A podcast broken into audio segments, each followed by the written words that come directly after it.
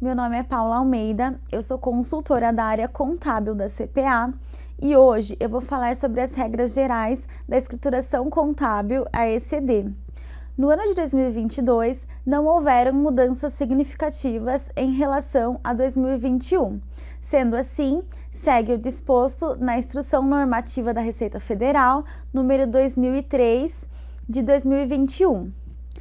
Todas as pessoas jurídicas obrigadas a manter escrituração contábil deverão apresentar ECD, inclusive as empresas equiparadas a imunes e isentas. A instrução normativa traz algumas exceções, sendo elas as empresas optantes do Simples Nacional, salvo se essa tiver aporte de capital de investidor anjo, órgãos públicos, autarquias e fundações públicas, pessoas jurídicas inativas, pessoas jurídicas imunes e isentas que oferirem receitas, doações e incentivos com valor inferior a R$ 4.800.000 no ano calendário ou proporcional ao período em que se referir a escrituração, empresas do lucro presumido que tiverem livro caixa, ou que não tiverem distribuídos lucros sem incidência do imposto de renda com valor superior ao valor da base de cálculo do imposto. E as SCPs, elas seguem as mesmas regras das empresas do lucro real, presumido, imunes e isentas.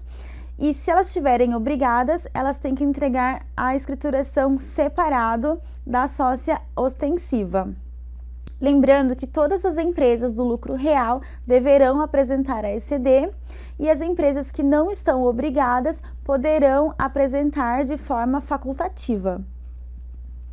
O prazo da entrega em situação normal é até o último dia útil do mês de maio do ano seguinte ao ano calendário a que se refere a escrituração.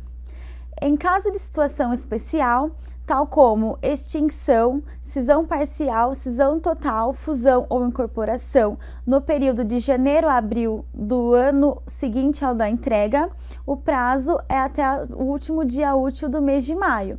Caso situação especial ocorra no mês de abril a dezembro, o prazo é até o último dia útil do mês subsequente ao evento.